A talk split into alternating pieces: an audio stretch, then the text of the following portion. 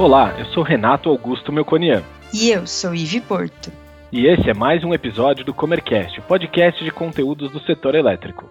Toda semana, entrevistamos um especialista da Comerc sobre um assunto que está em alta e também falamos as principais notícias da semana. Essa semana estamos gravando com um cenário um pouco diferente, cada um de sua casa. Preocupados em zelar pela saúde de todos, a Comerc adotou o trabalho em home office a todos os colaboradores, como medida de prevenção. Por isso, você vai perceber uma diferença entre os áudios, mas uma coisa é certa: a qualidade do conteúdo segue a mesma. E alinhados a este momento de preocupação com o impacto do coronavírus no Brasil e no mundo, o tema do episódio dessa semana é exatamente esse: os impactos do coronavírus no mercado de energia.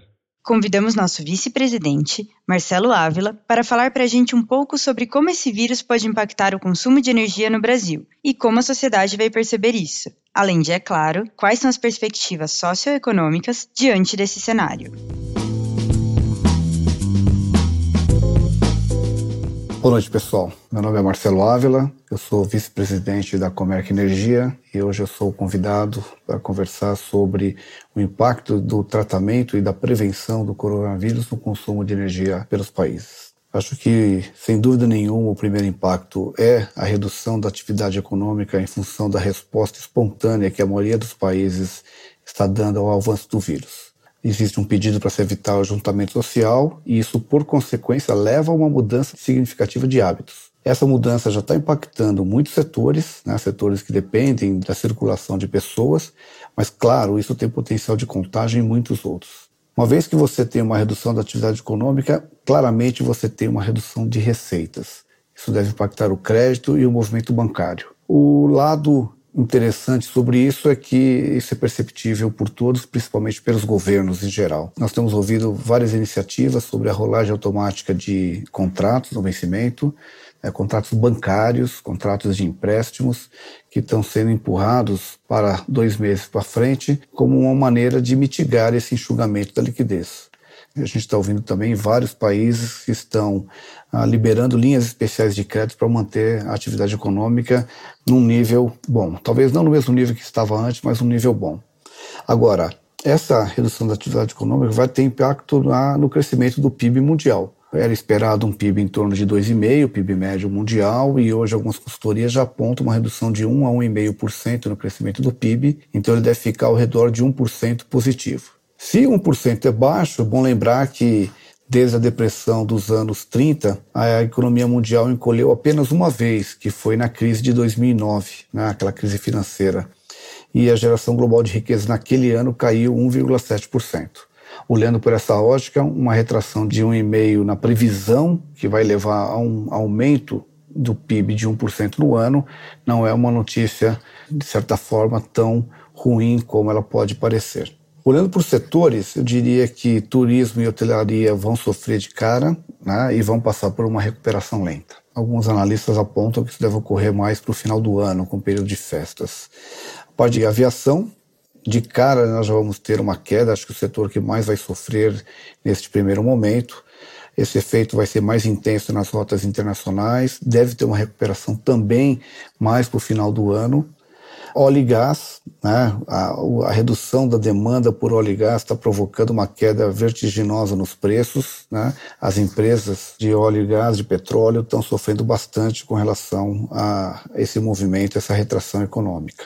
O setor automotivo, né? a demanda chinesa por, por carros está diminuindo, então acho que mundialmente está impactando os suprimentos de toda a cadeia produtiva. A recuperação também deve ocorrer mais para o final do ano parte de alimentos é um outro setor de bastante impacto. Se espera um declínio moderado no consumo privado e na exportação de serviços. Né? Acho que todo mundo vai precisar continuar mantendo o seu alimento, mas a, a, forma de produção pode sofrer um pouco. E esse é o impacto que deve ter no consumo de energia elétrica.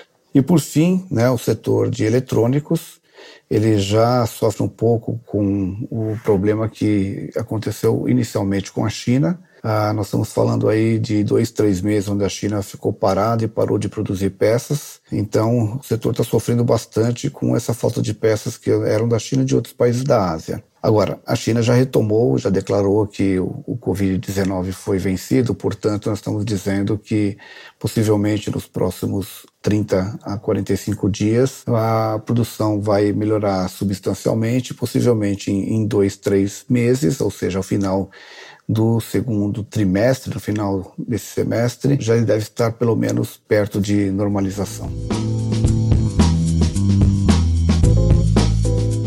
Falando um pouco sobre como os métodos preventivos foram adotados, né, como eles podem afetar o setor elétrico no Brasil, com certeza é na imediata redução do consumo de energia elétrica. Nós já estamos vendo muitos setores sofrendo, né, setores que estão mais ligados ao público, o fechamento de shopping centers, o fechamento da circulação de pessoas. Então, até mesmo o trânsito de pessoas para o seu ambiente de trabalho está prejudicando não apenas o setor onde vive do fluxo de pessoas, mas também a própria cadeia produtiva. Então se espera uma boa redução de consumo em todos os setores da economia. Se pela ótica do consumo realmente vai ter essa redução, para os projetos em construção de novas usinas geradoras, eu imagino que também nós vamos ter problemas que vão vir de duas frentes. Uma delas é pela falta de mão de obra e a outra é pela falta de materiais. Os dois problemas podem ser contornados, é uma questão de tempo, mas deve promover um atraso de alguns meses. O Ministério das Minas e Energia está de olho. O ministro Bento disse dias atrás que possivelmente eles vão rever algum cronograma de leilão. Isso pode atrasar um pouco, mas hoje, como existe uma certa folga na capacidade instalada, nós não devemos ter maiores problemas com relação a esse atraso mas é algo para ficar de olho porque com certeza ah, precisa ser gerenciado ao longo do tempo.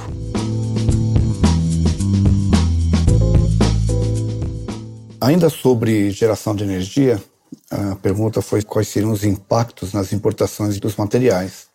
Bom, impacto inicial, sem dúvida, é no aumento dos preços dos produtos em moeda nacional em função da forte desvalorização do real. Nós, no começo do ano, tínhamos o dólar a 4.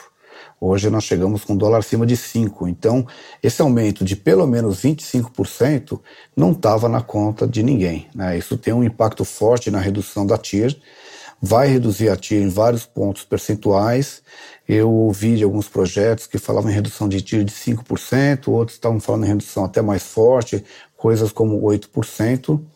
Ah, isso vai ter gente repensando esses novos empreendimentos e como que eles podem se tornar competitivos nesse momento. Ah, acredito que talvez as novas iniciativas, aquelas que ainda não foram iniciadas, sejam postergadas para o final da crise. Talvez vão ser avaliadas com condições comerciais um pouco mais certas, né? Quando você tiver um pouco mais de luz no horizonte, quando você conseguir enxergar um pouco melhor o que está acontecendo pela frente, né, possivelmente você vai poder tomar uma decisão. Nesse momento, essas decisões ah, vão ser bem difíceis de serem tomadas. A gente está esperando que sejam postergados esses novos empreendimentos e muito deles até para atender o mercado livre de energia elétrica. Se pelo lado da geração, perspectiva de redução da oferta, pelo lado do consumo, a expectativa também é de redução do consumo no curto prazo. Então você vai para a balança, porque será necessário um acompanhamento bem profundo nos próximos meses para saber da retomada da produção como forma de amparar a decisão de investimento. Né? Então, uh, qualquer empreendedor privado ele vai estar de olho no consumo para saber se o seu projeto ele vai ter uma taxa de retorno adequada ao risco e ao investimento que ele está realizando. Né? Então, eu volto a falar, né? essa o comentário uh, antes de ontem do ministro Bento Albuquerque para a agência Infra. Ele disse que ele está monitorando o consumo de energia elétrica e conversando com as agências reguladoras, conversando com a, com a IPE, conversando com a INS, com a Eletrobras, com a Petrobras, etc. Né? Esse é um fato bem interessante, acho que bem transparente, uma forma de atuar desse, do governo e, e do ministro. Né? E ele disse que, dependendo do que for observado durante esse monitoramento, o cronograma de leilões ele pode até mudar mas que isso vai ser decidido oportunamente, junto com a empresa de planejamento energético e junto com o comitê de monitoramento do setor elétrico. E os consumidores do mercado livre de energia serão impactados? Sem dúvida nenhuma. Né? Acho que a redução do consumo é a principal ponto de estresse entre os gestores das empresas, porque eles vão ter que tomar conta de contratos que já estão sendo feitos. Tá? Eles já estão contratados, essa, essa energia foi contratada para atender um consumo esperado, Possivelmente esse consumo esperado é maior do que o consumo que vai ser verificado. Vai ser necessário ter uma boa gestão em cima desses contratos, negociar de uma maneira bastante sábia esse excedente. Ah, existem algumas soluções que podem ser é, discutidas com os vendedores. Ah, elas vão passar aí possivelmente por um para aumento de prazo, uma adequação de quantidade, vai, vai representar talvez uma, um aumento do preço da energia do prazo remanescente, ou um aumento da energia no prazo remanescente. São várias situações, elas vão ter que ser colocadas na mesa. Ah, acho que cada vendedor tem uma capacidade financeira para aceitar as negociações. Ah, talvez um tenha mais do que o outro possa aceitar, talvez alguns tenham que, eh, nesse momento, não abrir muito mão da receita, porque precisam fazer frente aos contratos de compra que eles têm. Então, ah, se eles dão para alguém uma redução da quantidade vendida ou do preço da energia, eles podem não ter os recursos suficientes para honrar com os contratos de compra que estão dentro da carteira, ou até mesmo com o valor necessário para se dar uma taxa de retorno para o empreendimento de geração que ele é dono.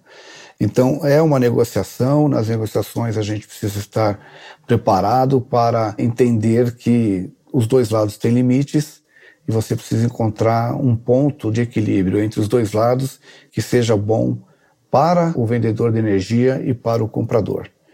Né? Eu tenho certeza que os setores vão conseguir fazer uma análise de quando vão retomar esse consumo, uma previsão.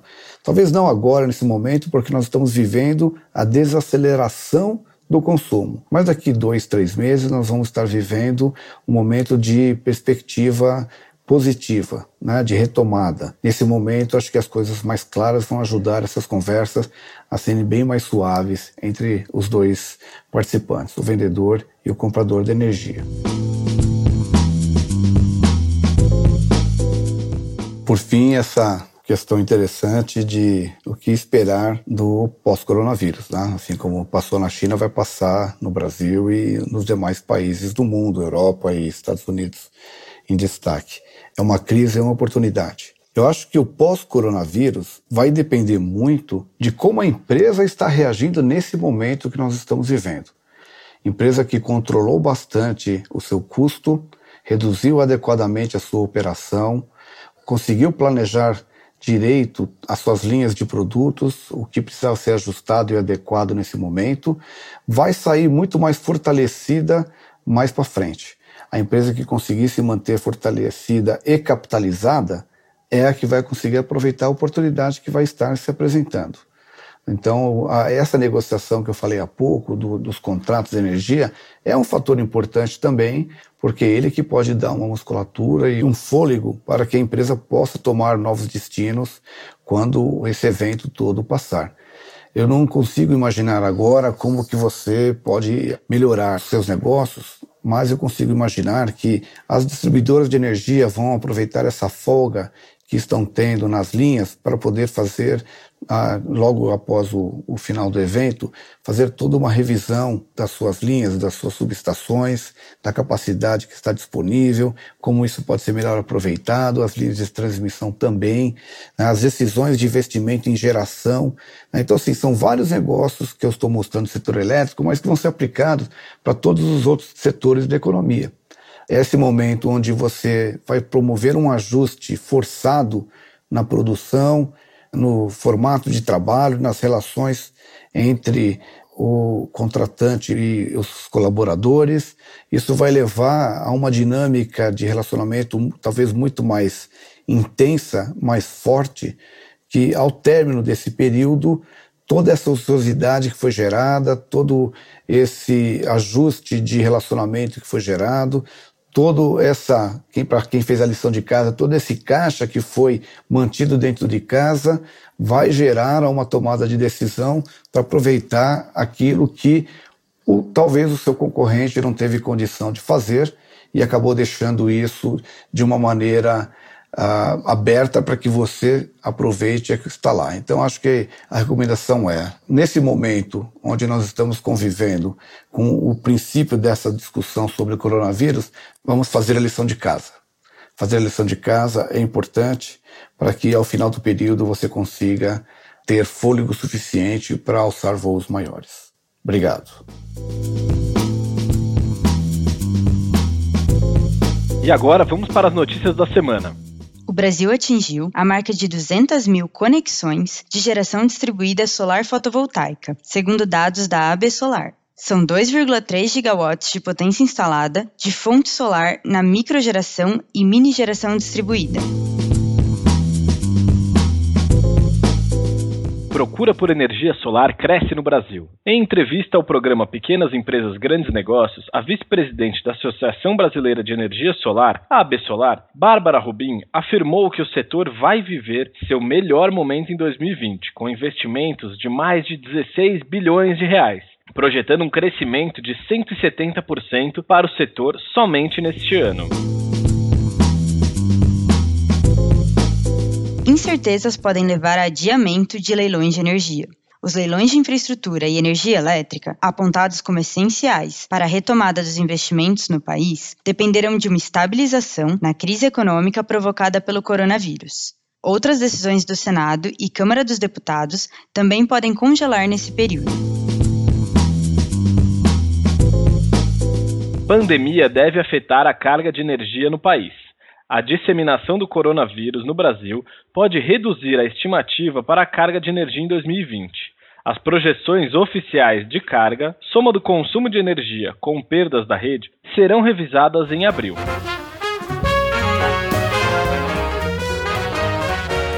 Gostou desse episódio? Ficou com alguma dúvida ou tem alguma sugestão de tema para o Comercast? Mande para a gente em faleconosco.comerc.com.br ou nas redes sociais. Até, Até a próxima. próxima.